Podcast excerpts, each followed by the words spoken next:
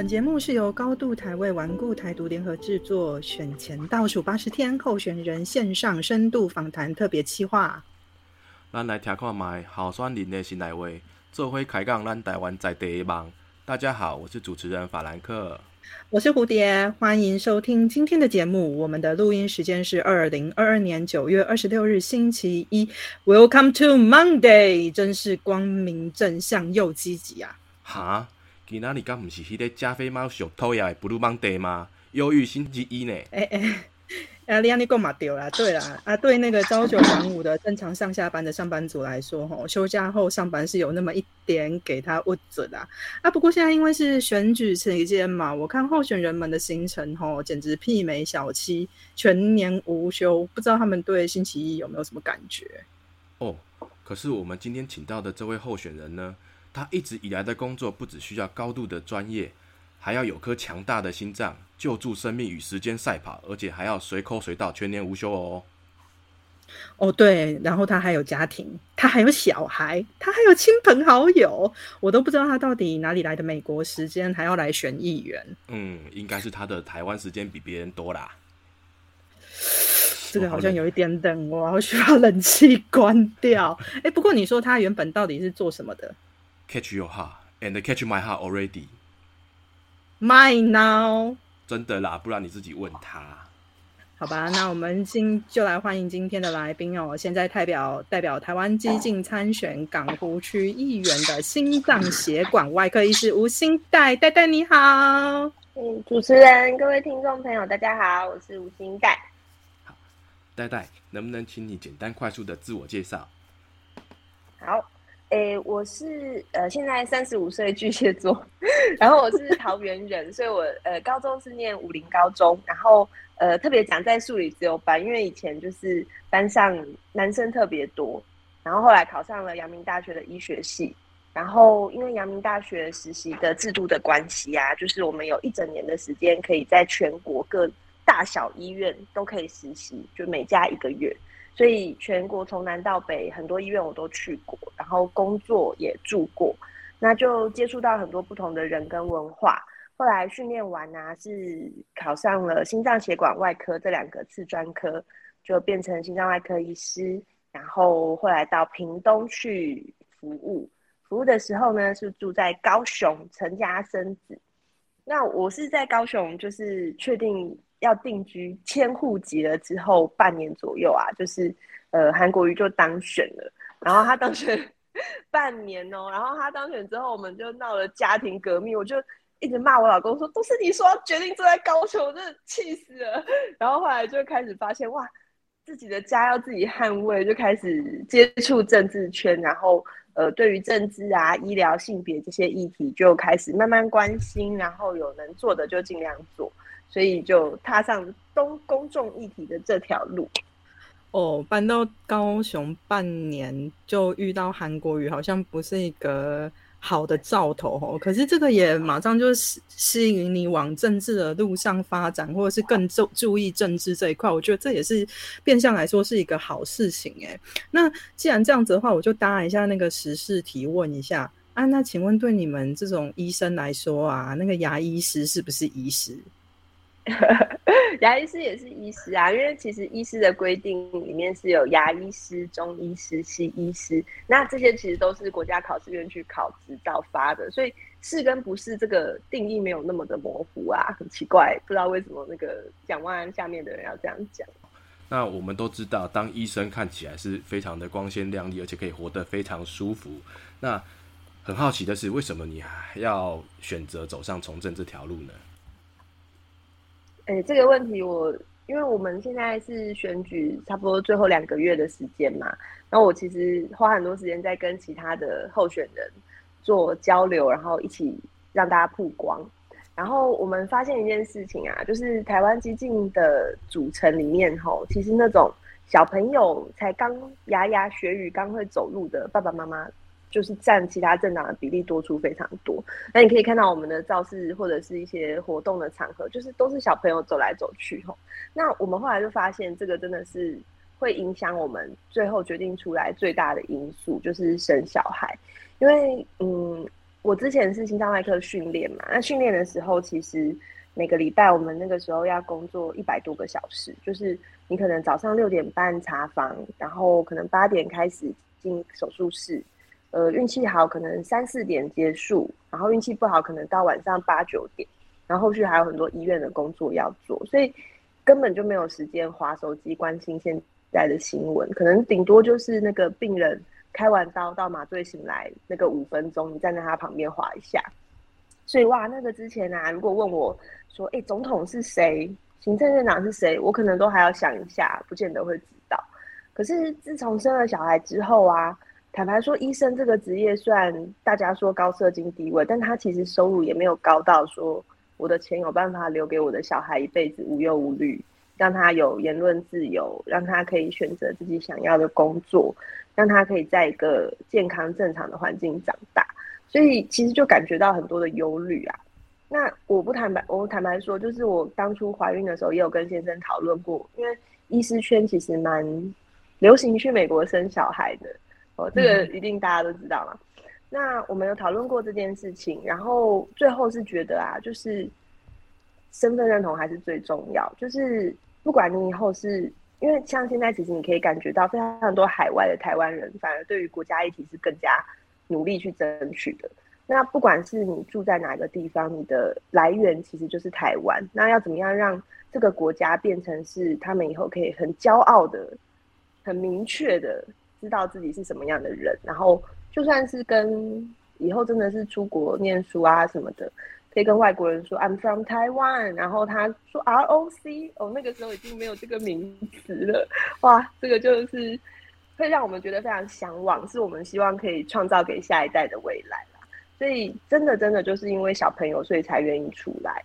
然后你刚刚提到很多家人，我们也感受到你对台湾的认同，还有对台湾呃给想要给小孩满满的爱，也想要给孩子。传达给他们这一份认同。那，那你这，那你前面有说到你是家庭优先，那你所谓的家庭优先是一个什么样子的状态啊？你现在真的是很忙碌诶，就是可能不一定 看得到小孩，每天都在跑行程。那在这样子的情况下，你如何兼顾你的家庭的孩呃与，就是你如何兼顾家庭，他照顾你的小孩，还有他关心他们的教育呢？呃，我觉得先讲选举前，选举前我就开始关心公众议题了嘛。那那个时候我很坚守一个原则，就是我只要能够网络做的事情，我就全部都会让网络来做。比方说，我成立全国医师工会，我们的理监事会议，呃，能线上开的，我们就尽量跟劳工局那边争取可以线上开。然后有一些可以倡议，比方说之前二零一九那个时候疫情爆发，不是有武汉班机要回台湾吗？那那个时候，呃，很多人都担心武汉班机里面一百多个人，就是名单也不确定，然后好像也只有戴口罩，就是感觉好像木马屠城记，就是他们要把一堆确诊的送回台湾那件事情。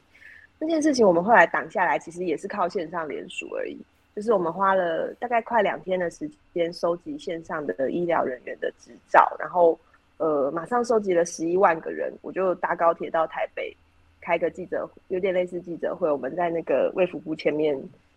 类似抗议啊，就是说希望政府可以把关的更严谨。哦，那那个模式就让我那个时候开始觉得说，哎，虽然有家庭，特别是医疗人员工作时间长，有时候我们会觉得关心公众事务真的太太花时间、太困难，其实会有点心虚。可是常被别人臭说你键盘战士嘛，就是你只会键盘上叫叫叫，可是不会出来。但是我还是想要尽量去探索，说光是键盘上能做到的是有多少。这个是在选举前，选举后就不能这样了。所以说真的，决定参选之后，我我心情其实经过蛮大的转折哈。刚开始参选七八月那个时候，其实只要访问讲到小孩都会哭，就是就我都没看到小孩就哭出来了这样。可是说真的啦，我我后来慢慢调试自己之后，第一个我们出发点是为了小朋友嘛。所以其实我后来会，呃，很物理性的相处时间，这个有点难。但是我发现有时候我需要跟他们相处，比他们需要跟我相处的程度好像更多。呃，打自己两巴掌，妈妈坚强起来这样。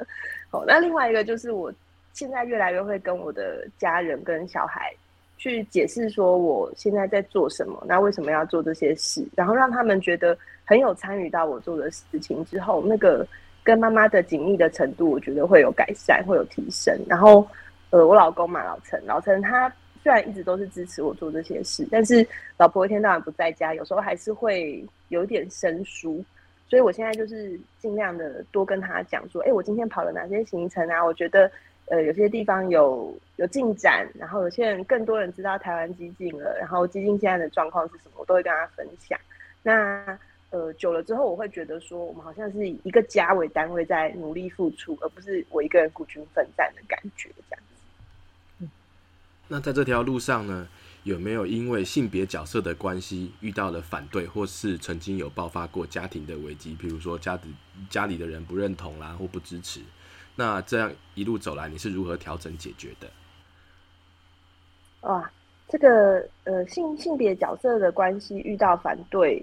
如果是家庭外的，到现在还是有很多啊。因为呃一开始被性别羞辱嘛，或者是在呃一些政治立场相反的粉砖会贴我的截图，说哇，其实他本人长得好丑哦。然后或者是呃或者是像我昨天才。在宜兰党部直播，直播下面就有写说，你可不可以快去嫁人？哎，我想啊，我已经嫁人了。怎么？但但其实久了之后，我觉得性别这一块的防御率会越来越高了，因为我觉得台湾社会已经开始变成性别价值观有一点 M 型化，就是进步价值有一些比较健康正常观念的这些多元性倾向、性别气质。的这个同温层越来越大，越来越大。然后另外一个就是以前那种女人就是要去生小孩，没有生过小孩怎么有办法治理国家的这个同温层还是存在，但是有越来越小。可是当这两个同温层越来越两极化之后，他们使用的那些性别羞辱，已经我已经没有 catch 到他们羞辱的点了。就是有时候被骂还会觉得这个是在骂我，还是？还要想一下这样，所以性别这方面我真的觉得有好。那呃，家庭危机的话，其实比较会的反而是不是老公啊，是爸爸妈妈跟公婆。我公婆其实一直虽然政治立场还蛮多人知道，我爸妈跟公婆的政治立场都跟我们是完全相反的。可是我公婆其实一直以来都都很很协助我们家庭的分工，就是他们是非常好的后援。那我一开始选的时候啊，我妈妈其实反而是给我最大压力的人，就是她常常会这样，唉，我不想讲你了，你要知道，你的小孩只有你这个妈妈哦，类似这样，给我一些情绪勒索的理所当然。然后我说妈，你这样子情绪勒索，我妈还说，全世界只有我敢跟你讲真话。就是我说哦，OK OK，所以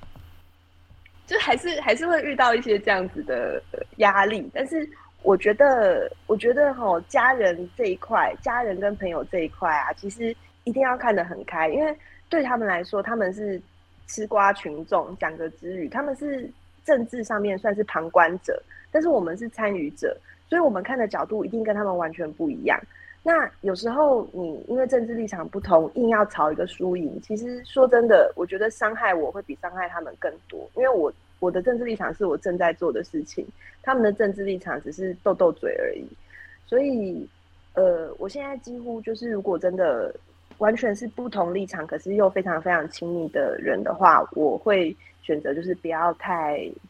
一定要争个输赢，或是讲我的政治立场，我会选择用行动去跟他们表示。就是，诶，比方说我，呃，家庭上是还是很契合的。然后我因为参与政治活动，我不会，呃，就好像变了一个人，每天都变他跟他们针锋相对啊，或者是我变得更珍惜跟他们相处的时光。我觉得久了之后，其实长辈大概会看到你的改变，然后他们就会变得比较和缓一点。嗯，我刚刚听你说妈妈的事情，我觉得很有感，因为妈妈通常都是最大的魔王，我自己也是。妈妈讲出来的话，真的可以直接把你打到十八层地狱去爬起来哦。她可能不觉得怎么样，可是我们真的很痛。那我想，这可能也是一种世代的差距造成的一种，嗯，怎么说呢？呃勒索方式吗？那我想我想说的是说，但是在其实，在女性为难女性的这个部分哦，不只是我们的长辈会这么做，我们的同辈甚至是年轻人，有的时候也会这么做。例如说，例如说，其实我们一我们都觉得星黛是一个美女，真的是美女哦，好生过小孩，身材还非常好。还可以拍一个背部全裸照来看哦，实在是太美了，连我是女生都会觉得哦，有够迷人。可是呢，你会发现说，在脸书上或是在哪里，如果你秀出这样子自信的照片，我愿意表达我自己的美的照片的时候，有的时候攻击你的其实并不是不同性别的人，攻击你的人可能是同一个性别的人。那其实，在女性攻击女性这个部分，我不知道你心里怎么想，你怎么看跟怎么调试这个部分。哎，而且不只是女性攻击女性，而且有时候还是同样政治立场的人在用好像为你好的方式攻击你。这个是我反而感觉到的，就是呃，因为我粉砖目前经营三年多嘛，那我其实有点。就是不太会去定义说我想要走什么样的路线，就是非常随性。我今天 po 个很丑的素颜我也放，然后哎觉得哇，今天拉一下拉一波就放一下。然后刚开始决定要选举的时候，哎，其实会有点绑手绑脚，会觉得嗯，我这扣子要扣到最高。哦，我我现在是严肃的候选人，我代表台湾激情，我不能讲一做一句话，我这个我我这个害台湾激情蒙羞啊，我糟糕了。我一开始会有点压力，所以我还。每次就是北上坐高铁的时候，我其实都会刻意穿的比较严肃正经一点。后来其实有一个呃前辈就是有点醒我，他就说：“现在你本来的人格特质是怎么样？你就是要秀出来啊！就是没道理，你好的特质被人家讲了之后，你不去展现，可是却让其他人用更加像民众党，其实就会有很明显嘛，就是他们有很多人是刻意的再去。”呃，展现自己身材对，或者是一些人设美女这种的去当做他的这个当做他的优势跟卖点，对，所以我听完之后，我觉得哎，对吼，所以我后来就稍微有比较回去做自己一点，但是嗯，我会目前还是会面临到有些，比方说激进自己的自工群组啊，或者是其他县市激进的同文层会说。哎，你们台北找这个候选人，他怎么一天到晚穿泳装啊？这个是候选人该有的样子吗？你们找他来干嘛？就是影响激进的形象，这样不好吧？他不是那个清代，他也有不穿泳装的照片啊？为什么大家都只看穿泳装的嘞？这个也合理啦，只看比较常看穿泳装，这我觉得合理。但是也也还会，我还有听到，就是有真的是很常来帮忙的支持，真的很支持的阿姨说。我感觉心态最近是不是对选情比较紧张？我看他放了比较多裸露的照片，那我看到这些照片下面都有一些中年男性非常的喜欢，然后 说你你是不是想要讨好这类的群众呢？这是你的选战策略吗？对，但听了会有点啼笑皆非啊。可是我我觉得对于身材跟呃外貌这些的评论啊。哎，说真的，他们真的就只是评论而已。那既然是很明确是跟候选人证件啊，跟我想做的事情，它是两两回事嘛。后来我就是这方面的防御力，我就慢慢慢慢越来越高。其实看到对于我的评价，不管是他觉得美，但是他觉得是美来用来作为一个武器，或者是他觉得其实不美，你不要再这样了。的这些评论，我其实都不太会去在意，但是我有学会用我自己的一些方法去让这些，因为你知道他的动机是好的，他支持你，他担心你，但是他自己有一些呃比较刻板的框架，所以他会加注在你身上。这样我知道了之后，我不会觉得他这个框架是把我压低，我反而会觉得说他是用一个有一点点下对上的角度去建议我，去担心我，所以我反而会。就是安慰这些支持者啦，就是说，哎，没有啊，这个就是我的样子啊。然后，呃，有人喜欢增加支持，当然也是好事嘛，不要太担心，这样会安慰他们。嗯，我觉得说的没有错。你喜欢一个人，支持一个人，应该就要爱他所有的面貌才对啊，这才是爱情真正的样貌。嗯，对。那我们从心态刚刚说的话，我们呃，我们可以听得出来哦，心态其实非常。认呃非常喜欢、非常认同激进这个政党。那其实你一开始踏入加入呃踏入政治圈的时候啊，政治圈似乎正处于一个百家争鸣、大党小党林立的状态，我们有非常非常多的选择。可是你最后为什么选择加入台湾激进呢？坦白说，我我并不是因为想要加入政治，所以才加入台湾激进。我是因为一开始接触到台湾激进，就说那个时候罢寒的时候嘛。那我觉得这可能不知道是医学系个性还是理工科个性，就是我在发现到这个亡国感、焦虑感跟草包市长也可以变成市长的这个忧虑的感觉发生的时候，我。不会一开始就去听别人怎么讲，因为别人怎么讲，这个太多动机、太多讲法了。我第一开始就是去查书，可以查到的新闻，有时候立场也摇摆不定，所以我就是去查，比方说证件发表会，我去查呃公报、选举公报，然后我去查各个政党的粉砖他们写的文章，我不看留言，那我就看他们文章，然后我就发现，哎，台湾激进的文章是很多个，我往往回滑，往回滑。他们倡议的事情都完全没有变，就是他们的那个方向是很明确的。然后后来我又再看到，其实我那时候都不知道什么超克蓝绿，因为我后来我是答应参选，我才知道台湾激进是有一开始超克蓝绿的一些呃作者去，就是一起一起演拟出来的这个这个这个政党。我还去 Google，我还去看维基百科，我都已经答应我才去看，然后。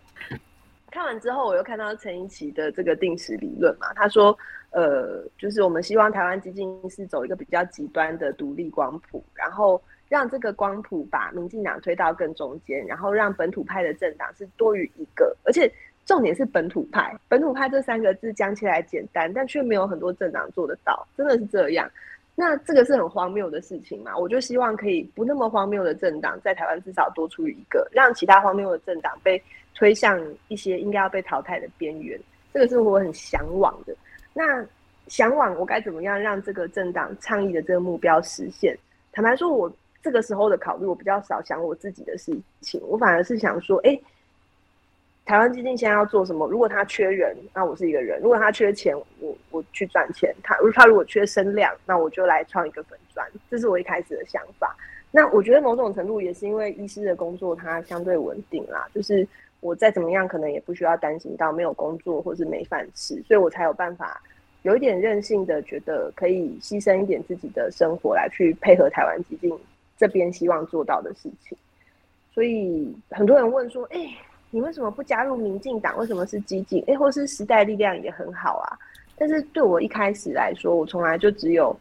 要帮激进或不帮激进，而不是说：“哎，我要从政，我要选一个政党。”对，大概是这样。那我们都知道你是一位非常专业的心脏血管外科医师，那你的专业是医疗，那未来你会想要利用呃原有的专业走，要怎么利用你原有的专业走政治这条路呢？其实专业是医疗哦，医疗人员有一些共同的共同的伤痕，就是很多医疗人员应该都会常常看到说，比方健保制度其实待医疗人员并不公平嘛。然后，像防疫期间，其实也为了配合政策，很长时候医疗人员的权益是被牺牲的。就是我们可能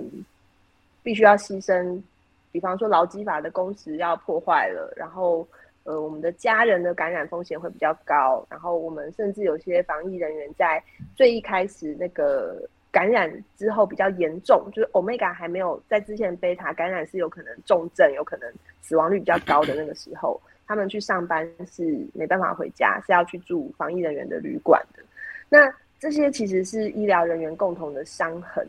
那因为接触政治的关系，自然很多面临到问题，我会用政治的角度去思考，不是用选举的角度思考，而是用政治的角度，就是我们要怎么样用一些机制或者是体制内的方式来去改变医疗人员普遍面临到的问题。那自从一开始从这个角度去想之后啊，说真的，想法改变蛮多的耶。就是，嗯，医疗人员很喜欢讲一个哦，我真希望健保倒掉，哦，我真希望什么，呃，病人不爽不要看哦，会讲这些话。但是其实你真的去讲之后，你很，你现实上真的不是这样，就是许多医疗人员还是仰赖着健保在生存。那你也不可能说病人不爽不要看，因为你自己也狠不下这个心，所有的医生都狠不下心。对，那后来就开始参与一些医疗议题的倡议，可能也是因为开始粉砖的呃关注度，然后跟呃声量稍微高一点了之后，有很多医疗人员也都会来找我，所以久了就啊觉得哇。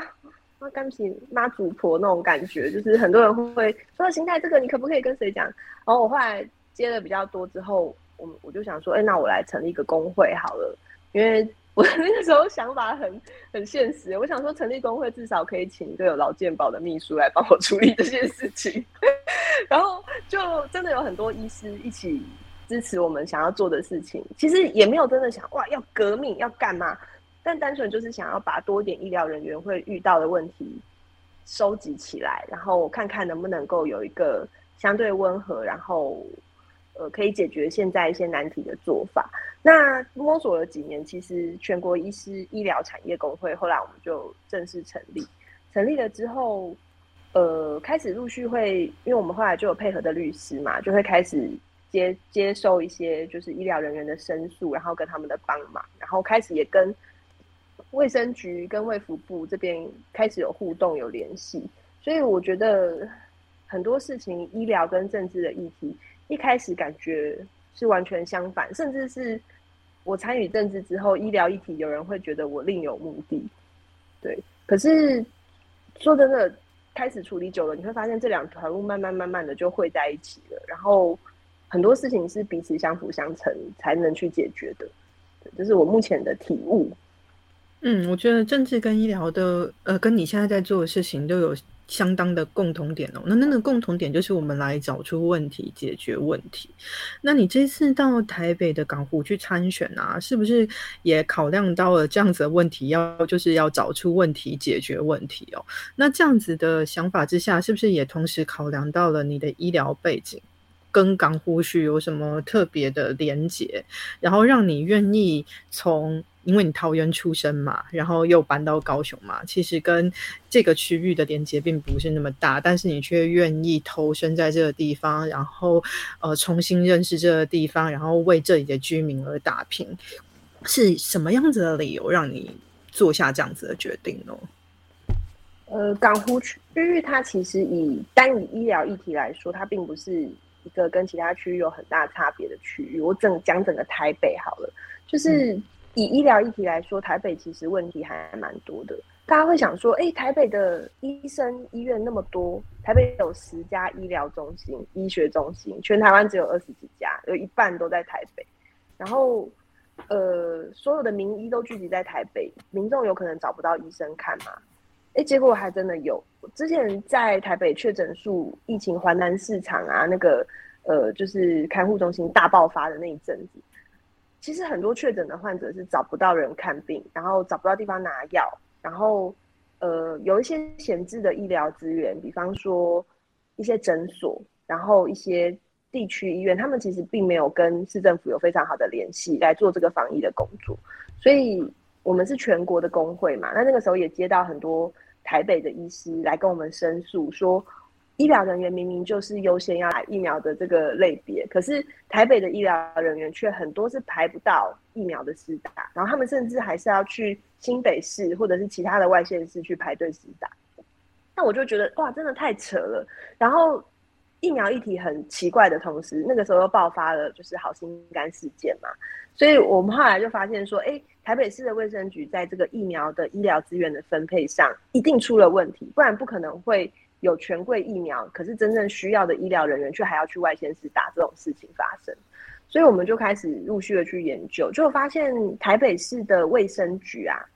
各县市都有卫生局嘛。那以台北来说，这个县市特别的原因，是因为台北的医院的医生比诊所的还多，其他县市都是诊所比医院多，所以对其他县市的卫生局来说，他们跟诊所的联系是比较快速、比较有默契的。那台北来说，台北不太会动员诊所，可是以防疫业务啊，其实很多都是要靠在社区里面的诊所。比方说，他已经跟很多这一块的居民建立关系，大家会带小朋友去，会干嘛的？那诊所的医师其实，在台北的防疫里面没有发挥到他们应该要有的功用，所以就造成了很多后续的问题。比方说，民众就群聚到大医院要打疫苗或者是看诊，然后其他县市的话，确诊的那个视讯诊疗啊，就是你可以打电话给诊所，直接用 Line 看诊。的这个机制，其实台北也比其他县市晚了大概一个多月才开始上线，然后在这之前，全部都是丢给北市联来做这些事情。所以台北不是缺乏医疗资源，而是医疗资源分配不均跟沟通失能。那沟通失能，其实这个很是政府单位应该要负的责任。所以我认为台北真的需要一个有医疗背景的民意代表来去监督这些事情的进行。那回到港湖啊。港湖让我非常有同感的，其实是年轻的中产阶级家庭，因为呃，台北市过去八年人口不断流失嘛，是流失最多。我们甚至那个副市长还从两个变成只剩一个。哦，那一一直流失的过程之中呢，其实港湖区算是流失的比较慢的一个区域。那南港这边是以船产为主，有很多老的家族住在这边。内湖因为有这个科技园区的关系，就是有非常多的新工作，很多年轻的人是到这边打。拼的，可是打拼他能不能够住下来是一个问题，所以每次讲到港湖，所有要选从姚文字啊，在更之前就一直有说港湖交通很差，那你要怎么改善？然后很多人的回答第一句就是港湖交通很差是城市规划的问题，那人就是这么多没有办法，这是硬伤。可是其实你真正真正的去看，的确城市规划有问题，可是。难难道什么都做了吗？我不觉得以港湖的交通而言，政府算是什么都已经有做了。一直来说文湖线嘛，文湖线它是呃台北捷运很多条线里面自动化最高的线。就是二零一六年那个时候机组进来，他们还宣传了一阵子，说哇我们文湖线无人驾驶，高科技很棒。可是文湖线最近这一年却变成一个呃故障率最高的线。然后北捷的回应是说，因为它无人驾驶，所以它的讯号侦测都更敏感，因为没有人看，所以机器很敏感。哦，它敏感之后就会一直故障，所以它统计起来故障率很高。那对于一个交通已经很拥塞的地方来说，你会不会选择大众运输？某种程度也是看它的稳定性嘛，就是它至少不要三天两头一直停驶，然后让你工作会迟到，跟别人的会议会迟到。你才会去选择这个交通方式，这个这个是人的生活习惯，这个没有什么大道理可以去讨论。那你在故障率还高的地方，你有没有办法处理这些事？你有没有办法把预算用在虽然没有办法上新闻、很好看、可以剪彩哦的这些东西，可是却真的可以让大家的生活更加稳定、更加安心的去选择一种交通方式？我觉得这个就是民意代表的角色吧，因为很多人会说哇。一开始要选超多人就跑来说，你可不可以不要再骂柯文哲？你可不可以多讲点证件？而且我讲证件的我，那些人都没有下来留言啊！我真的气死我！我本来想说我要来拟一个名单，就所有问我证件的人，我就是抛一篇证件，我下面都要 tag 他们来看。对，但因为太多了，我就作罢。然后民意代表他其实证件证件可以去讲说我在乎的部分，我会监督的部分。可是其实以民意代表这个层级啊。他的愿景是很难说，我讲了我百分之百会做到，因为他必须要非常多的人配合，甚至要市长愿意去支援你这样子的想法。所以，呃，我觉得港湖交通其实蛮多小的地方可以改善。然后再另外讲一个议题，就是因为内湖区有非常多刚刚说年轻家庭嘛，所以年轻家庭在台北啊，你要住在台北，大部分都必须要双薪。双薪要生小孩就必须要有托育的问题，所以我们后来一开始就去找那个托育政策催生联盟，去找他们讨论说，哎，台北市的托育系统有没有什么可以改善的？那为什么会讲这么多各个层面的议题？其实是因为我们想要改善一个最长远的目标，就是让台北的这个区域是可以让年轻人愿意留下来住、留下来变成台北人的地方。因为你光是交通议题也是啊，就是。交通议题会那么严重，就是因为去这边工作的人不是住在这边的人，所以他才要开车去上班，开车回家嘛。那如果你有办法让这个区域，因为其实内湖南港地区其实还是有非常多可以拿来居住的空间，你有办法让这些人就是真的可以在这边安心的居住的话，其实相相对于其他很多嗯拿来诟病的一些问题，都会慢慢获得改善。但这个都非常间接，需要有五年、十年以上的长远计划才有办法改善。对，因为我以前也在内湖上班过，我也曾经也是电子业的，那我现在都还记得那时候那个可怕的交通状态。我们早出晚归，其实不是因为工作的关系，实在是因为我太晚进去了，我一定塞在那边，一定迟到，然后一定得避过那个尖峰时间才能够回家。那看起来，目前我们的柯柯文哲市长现在对内湖交通已经就是无力回天的了。那我想请问的就是，呃，您如何看待台北市长候选人陈时中他之前所提的内科交通的改善计划？你觉得是否可行啊？你是否支持他这样的政见呢？呃，我我其实对于他，首先要先肯定他一个，就是他至少愿意直球对决这个问题。因为我目前看到黄珊珊跟蒋万安其实并没有对内湖这边的交通做出非常有建设性的可行方案，大部分好像都是在唱衰陈时中的方案跟 呃，就是转移话题上面。对对对，那那我觉得，哎，陈世忠是不是有提那个明细线跟松山机场的签字这一点？对对对对对，那松山机场签字其实是我们目前收集意见这边蛮多人会去讨论的一个点，可是这个点的变数会很大，因为还要看之后中央的执政党，然后他们施政的态度，所以呃，其实我觉得他的这些内容啊，有很多都还有还有很多讨论空间。那他愿意提出来，其实就值得肯定。然后之后如果他真的当选，有办法。呃，开一些协调会、公听会来去整合这边居民的意见，我觉得会是之后一个比较好的做法跟计划啦。嗯，我也这么觉得，至少好的开始就会是成功的一半了。我们大家努力的往呃更好的地方走。总要有一个开始，这样子。那我们刚刚谈到了中产阶级的上班交通的问题啊。那其实一个家庭的组成，除了爸爸妈妈之外，还有爷爷奶奶啊，还有小朋友。所以我看到你的证件里面也提到了轻盈共照，还有宅幼老鼠的这些概念哦，都是从外国引进进来的。可是，其实我很想知道的是，你身为一个有点资深又没有太资深的医疗专业从业人员，吼，你真的觉得这样子的做法是可行的吗？会不会让医疗人员呢，他又落入了意外另外一种嗯血汗压迫的循环？呃，我资深啊，我进医院十年了，先讲。呃，轻盈共照跟那个宅幼老所，基本上可能跟医疗这边的，就是它比较属于是照护的这一方面。那医疗的话，其实我们比较 focus 在，呃，这个不是全党政策，这个是我这边目前会想要开始推的政策。而且我觉得台北可能也蛮需要，因为台北有很多那种没有电梯的大楼，然后对于这些大楼里面的老人家来说，他们要去看病，其实超麻烦，就是他们要等小孩。有有些真的很难行动，他们要等小孩回开车回家，然后上去背他们下来，然后再开车去看病。然后因为台北的医院又比较多，他们如果一定要去医院的话，又要在医院有排很长的时间，然后才可以看得到。那这样每三个月这样搞一次，中间如果有什么临时紧急状况，还要在小朋友就是要请假之类。所以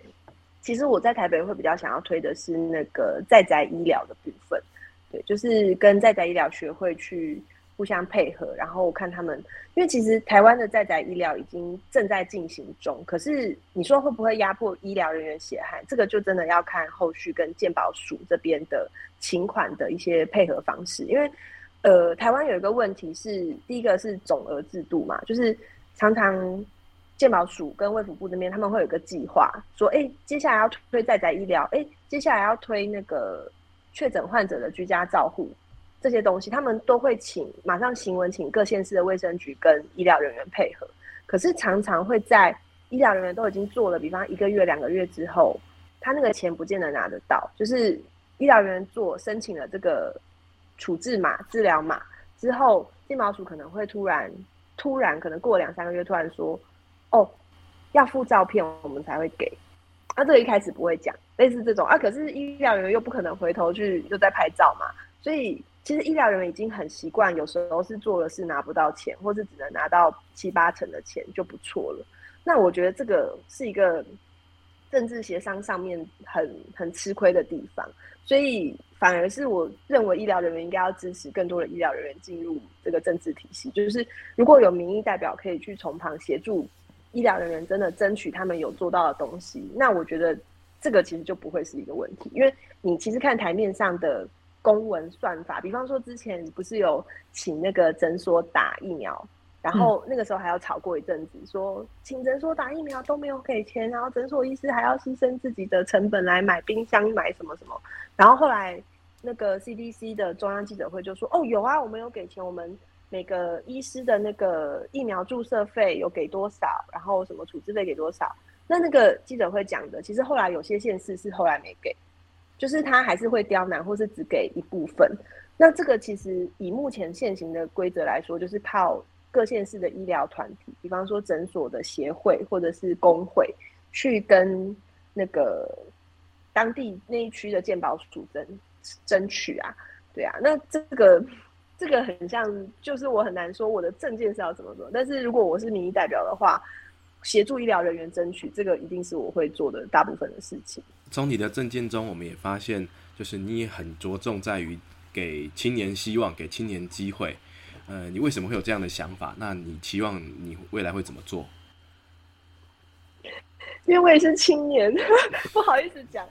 因为因为我哦，我在基金里面真的不算青年呢，就是因为台湾基金是一个很年轻的政党啊。呃，虽然党主席没有很年轻，但他也很强调年轻人这件事情。因为坦白说，我们很多人会出来，就是为了给下一代更好的未来。这样讲这个好像很 cliche，就是很很冠冕堂皇的感觉。可是，呃，说真的，一个国家如果你不是为了下一代着想，他怎么还会接下来更有动力，然后更有希望，让你可以去想各种各种接下来的发展？所以。我们会希望台湾是一个年轻的国家，可是它年轻的不只是说，特别是台北，我们会希望它是一个年轻的城市。其实台北感觉以现阶段的发展性，你会觉得哇，很多工作机会，没错，很多呃很多 fancy 的东西，有一些百货公司啊，有一些文创的机会，有一些艺术展览等等，你会觉得哇，它就是什么都有，是一个很给年轻人。呃，很棒的泡泡的感觉的一个地方。可是说真的，它到底有没有让年轻人很有发展的空间？你说很多年轻人光是他们的薪水拿来付房租，可能就没有剩下多少了。他没有办法去规划他十年甚至二十年之后，在这个城市要怎么样继续生存。所以我会希望台北是。是一个年轻的国家，可是不只是说这边的生育率提升，而是让下一代觉得说他们反映的事情，政府是会听到，然后是会改变的。这个讲的有点像一开始柯文哲说那个公民参与嘛，可是后面柯文哲其实后来没做到。那 这个东西虽然他讲了，我不会说哎，因为他讲的就是很坏的。我觉得这个是很重要的，所以要让下一代觉得跟政府有连接，然后不会让他们觉得有相对剥夺感。像我跟我老公，我们三十岁出头的时候。就是一直在找房子，然后我们那时候觉得应该买不起全新的房子，我们都找二手屋。哇，就发现二手屋的那些屋主，你就是一间一间去看，发现那些屋主都是可能六十几岁的老人家，然后他们已经都有不止一间房子，然后他们也不急着卖，因为他们不卖，他们有这么多个房子在手上，他们也没有很多负担，因为并没有抽多少税。然后你就会觉得哇，天啊，很有相对剥夺感，就是上一代的。我爸爸妈妈那一代，他们只要工作就一定买得起房子，他们可以去幻想他们的下一代未来是怎么样。可是我们这一代说真的很辛苦，不是说一定要买房子哦，而是说你要怎么样建构一个很稳定，让年轻人觉得说，就算他不买房，他用租房子，就算他住社会住宅等等，但是他那个政策是很稳定，可以让他们幻想说，我在这边可以住到十年、二十年以上，我不会害怕，嗯，任何的。换了执政党啊，或者是说，哎，今天市政府经费没有或什么的，我我就会改变我现在没有地方住等等。所以，呃，这个会是台湾基金一个很重要的、很重要的政策走向跟方向啦。对，嗯，那最近在你的选区里面发生的那个南港瓶盖工厂事件啊，因为会愿意投入这样子的产业的，基本上应该都是比较年轻的族群吧，对不对？那这个事件发生，你觉得这也是一种官商勾结与民争利的方式吗？诶，其实其实其实这件事情从头到尾，我我很难说是真的。你说严重到说哇，真的南港那个瓶盖工厂经手的官员有贪污或什么？我我不觉得有这么严重。可是我讲一下这件事整整个发生经过吼，就是南港瓶盖工厂啊，它是一个呃在日治时期之前就有的一个工厂，然后它那个时候是很像用那个橡木塞做瓶盖吧，然后跟用那个铝的。盖子去压成瓶盖，然后是一个，因为它日治时期结束之后，国民党来台湾，他们后来转型，就还是有继续营运，所以它那里面就是有很多历史的记忆跟文化资产。那柯文哲二零一四年那个时候选举的时候啊，瓶盖工厂就有面临到说要拆迁这件事情，所以就那个时候也有上新闻，就是那个文资保护团体还要去挡怪手，然后挡怪手之后，柯文哲就签了那个承诺会保留的那个承诺书。然后后来还是拆了，然后拆了之后，文字团体又很气，又去抗议。柯文哲就说这些人是文化恐怖分子，就是一直来骚扰他。然后他那时候新闻还说啊，我说要签签，我说要留，后来拆了啊。国民党说要反攻大陆，他们也没反攻大陆啊，你咬我啊，这样。就他这样回，我回去看都气死了。然后重点我最气，哎，我先借我抱怨一下，我等下再讲明天刚刚发生的事。我后来去查资料，一直到。二零一八、二零一九，还是最近这一两年，还可以看到有那个杂志去访问柯文哲，说他是如何保留起来瓶盖工厂这个古迹。但是问题是，他根本就没有保留，但他却可以睁眼说瞎话的被访问，然后以这个为主题说：“哦，瓶盖工厂都是因为我的关系，所以做的很好。”啊，总之是他们后来就把它拆掉，然后拆掉就只有保留那个房屋的外观，甚至连外观后来其实也都改掉。其实你去，你已经不会感觉到它很有那种像博二这边这种很多很多遗留的历史痕迹，会觉得哇，完全可以想象当初在这边是什么情形。因为它那个一开始拆之前有很多艺术家壁画呀，跟他那个盘根错节的老树，那些全部都拆掉了。所以就第一个这个很可惜嘛，啊，第二个后来就是他们包给那个吉斯的那个吉斯，大家应该有听过，就是在那种什么高铁里面的商办，就是租办公室啊，或者是一些会议厅的这个公司。那包给吉斯，他们就是一开始要做展览、做活动，想要弄成像松烟那个样子，可是。他们找了两家店，一家就是瓶盖工厂那个露点咖啡。露点咖啡是一个，的确是年轻人，就是他们是好像我有点忘记几年前在台北有申请那个清创的呃经费。哎，我我猫叫会不会很吵？没关系，谢谢，一直喵喵叫，就是。他们有申请清创经费，然后真的有把瓶盖公那个露点咖啡这个企业，就是最后做起来，所以他们咖啡店是做的蛮好，甚至还开了在桃园很多家连锁店。然后他那个老板就是对咖啡很讲究，然后也对于他那个咖啡店内的一些艺术摆设、装潢，他们是非常非常认真的。所以你去桃园的露点咖啡，可以看到它那里面有就是呃一个从一楼长到二楼的树，然后。就是很漂亮，然后有一些老屋的痕迹，所以他们就是很认真在做这个。所以瓶盖工厂找他们的时候，他们其实是觉得哇，我要大显身手一番了。所以那个老板他花了很像一千多万，一家咖啡店他花了一千多万在瓶盖工厂那边的装潢，他们想要弄到就是他那个时候有希望可以符合一开始以前的那种时代记忆，所以他们还去特别弄了什么坦克车的那个。车轨啊，然后一些复古的东西，就是做了很大一个很漂亮的装潢。然后后来很不幸就疫情嘛，结果疫情期间的时候几乎完全停摆，就是呃市政府也没有办任何活动，集市那边也完全没有想要吸引人流来。但这个可以理解，因为疫情期间台北真的确诊人数很多。可是疫情期间的时候，其实市政府是有提供给集司。这个公司他们的租金减免一个月好像减免详细数字，我要查一下我之前的文章，一个月减免了真的蛮多的。然后吉斯拿到了这个租金减免，可是却完全没有把这个租金减免的优惠再往下放给露点公司。露点咖啡，这边露点咖啡又没有人来买咖啡，然后他又要付租金，然后他就是一直在烧钱，一直烧钱，一直烧钱。然后他那个时候听露点咖啡老板的说法是说，他们一直想要找市政府协调，就是看，比方说能不能让他们也减免租金，或者至少给他们一个 deadline，一直都没有得到回应。而且露点那个平开工厂那边的景点是有完全一整个专员，就是他没有负责其他业务，他就只负责平开工厂这个计划而已，产发局的一个专员，结果还是没有得到回应之后。他就硬撑撑撑过疫情，一直烧烧烧烧钱，然后疫情慢慢开始有曙光结束之后，就开始人流要回来了嘛。他们就开始很积极的跟集思这边说，哎，可不可以配合什么方案，我们把人流吸引回来，办一些展览啊，办一些什么的。那集思这边就是非常的，嗯，非常的冷啊，就是他们可能也觉得已经做不太起来，就想要放着。所以露点咖啡那个时候有统计起来，一个月的人流只有五十一个人。那不就一天两个人最多，而且应该也是经过去借厕所的，因为我后来真的有去瓶盖工厂那边看，就是虽然瓶盖工厂很方便，它就在那个南港的那个三铁公沟，走出去大概一百公尺就到了，所以如果那边有一个像。比方说，像为呃像博尔那种小的文青的一个地方，是你会想去逛逛，那个绝对会有很多人，因为真的很近，就是你就下来带当个景点，带小朋友先去逛逛。可是我们去的时候，那个地方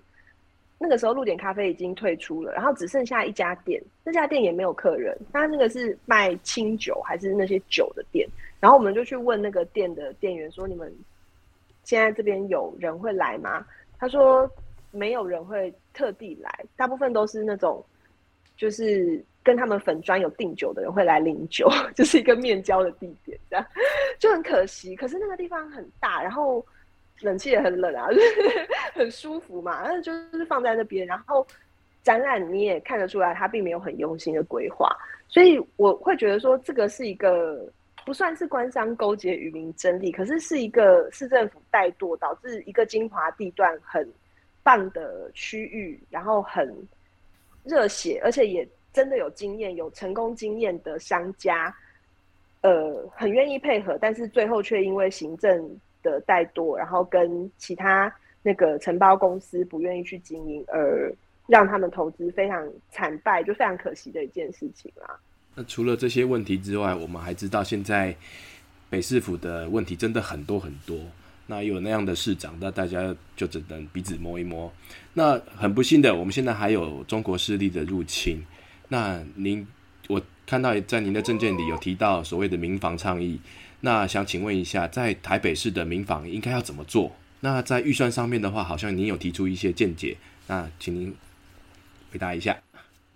好，没问题。民防我一开始接触的时候，其实是那个。呃，民团就是台北跟台南，其实这两年都有成立民团，就是他那个英文是 Mini Man，就是义勇军的协会，就是他们会呃针对一些战伤救护啊，或者是战略技术的。课程会定期举办，然后他们也还，他们很可爱哦。他们有那个每个礼拜都会在特定的区域办那个体能训练。所以我那个进办开幕的时候，我跟民团的负责人讲，他也说要送我一个壶铃，要训练训练体能这样。对我觉得超棒的。然后我一开始接触这些民房之后，我听到他们的理念说，哎，希望就是因为两岸情势的确是反反复复、起起落落嘛。那除了就算是战争之外，其实如果是天灾，比方说台风啊，像最近地震嘛，任何有灾害的时候，在断水断电的情况之下，你要怎么样维持一个社区、一个区域，它继续有一个最基本的生活功能？比方说像现在乌俄战争里面，乌克兰有一些，比方说五十公里以外在打仗，它这个地方的面包店甚至还可以继续营运，因为其实维持生活才是最重要的事情。那要怎么样维持这个东西？就是要靠事情发生之前的长期经营跟建立。因为你想想看哦，你如果真的现在遇到灾害，那青壮年要出去帮忙嘛。可是你有小孩，你要怎么敢把你的小孩交给别人帮你照顾，然后你自己可以没有后顾之忧的出去？哦，这个你交给的那个人，你必须要本来就认识他，你必须要有一个很强大的 network，是互相彼此信任的。那这个就是民团跟一些其他的，比方说呃黑熊学院啊，或者是那个吴怡农壮阔台湾、麦迪克小组这些团体想要倡导的事情。结果后来我才发现，其实市政府是有编民房民房预算的，就是在这么多蓬勃发展的民间团体之后，哎，才发现市政府有编这个预算。那市政府拿这个预算来做什么？我就很好奇啊。然后刚好基金这边就是有做一个各县市的民房预算总体检，然后发现我们台北这边是这样，就是呃民房体制有分很多个组织哈。以市政府这边的话，它是有民房大队。民防大队下面就是有义警、义消跟那个民防小组，就是民防的人员一起的这个 network。可是这个大队里面呢，以民防的预算每年台北市有两千万，就是这两千万是分给那个警察局，然后警察局再来去，比方说训练民防人员啊，然后呃买一些设备啊，然后建立一些那个组织的东西、组织架构。结果两千万里面，我们后来查，用在民防人员的训练只有百分之四，超少。然后其他的钱都是我们有查到一个是举办有个金钻奖的活动跟吃饭啊，就是举办一些餐会啊、午餐发便当这些的。那当你把民防 民防一直讲成民防，民防的预算一半以上都用在吃饭跟办活动上面，这些联络感情好像。唱歌跳舞的活动之外，那你怎么会有剩下来的钱去训练民防人员？那你所谓的那些组织名单里面拿出来一千个、两千个这些民防人员，他们真的可以在战争发生的时候发挥应该要有的作用吗？那我们，因为他除了那个民防人员之外，另外一个是那个村里长系统，就是如果战争发生的时候，其实是村里长他们是有那个民防分团长，他们要去呃。建就是比方说带大家去防空洞啊，或者是说要想办法架一个那种有水有电的东西，然后要去向上级报告，然后要跟警察那些联合集合的。可是台北的村里长其实年纪都很大，有一半以上都六十岁以上了。然后目前其实市政府也没有在训练村里长，如果真的战争发生，他们要做什么事？哦，他目前我们听村里长的形容是说，就是每年会有一堂课。四个小时，但这堂课不是强制要去上的，所以很多人连有这堂课都不知道。可是政府的那个法规的规范，村里长的职务就就写在那边，可是却没有训练，也没有给他们资源去组织这类的民防体系，所以变成好像是只有一纸公文，可是却完全没有在实行。那这个是我们认为很大的问题啊！而且之前那个曹新成董事长不是捐了一大笔钱给黑熊学院，然后。后来还有很多人去酸说，捐那么多钱，还你真的要算要训练三百个三百万个人还是不够啊？什么什么，说就是有一些酸言酸语。可是那些酸言酸语的人不知道，台北市每年编了两千万都拿来吃饭喝酒，就是 这个是我觉得非常非常荒谬的地方。那甚至是前前大概两三个礼拜吧，柯文哲不是还在那个全民国防教育大楼门口剪彩吗？大家有记得这个新闻，就是在黑熊学院新闻，大概过一个月、一个礼拜左右，他就剪彩说：“我身为台北市长，我觉得全民国防很重要，我们接下来要开始做这个教育跟发展。”结果我们又还是去查台北市预算书，他那栋大楼剪彩，他完全没有编预算，他只是放一个牌子在大楼上面剪彩，说我关心这件事就结束了。那不是作假吗？对呀，对啊，没有人去，然后他没有编预算，他没有改变目前现行的所有。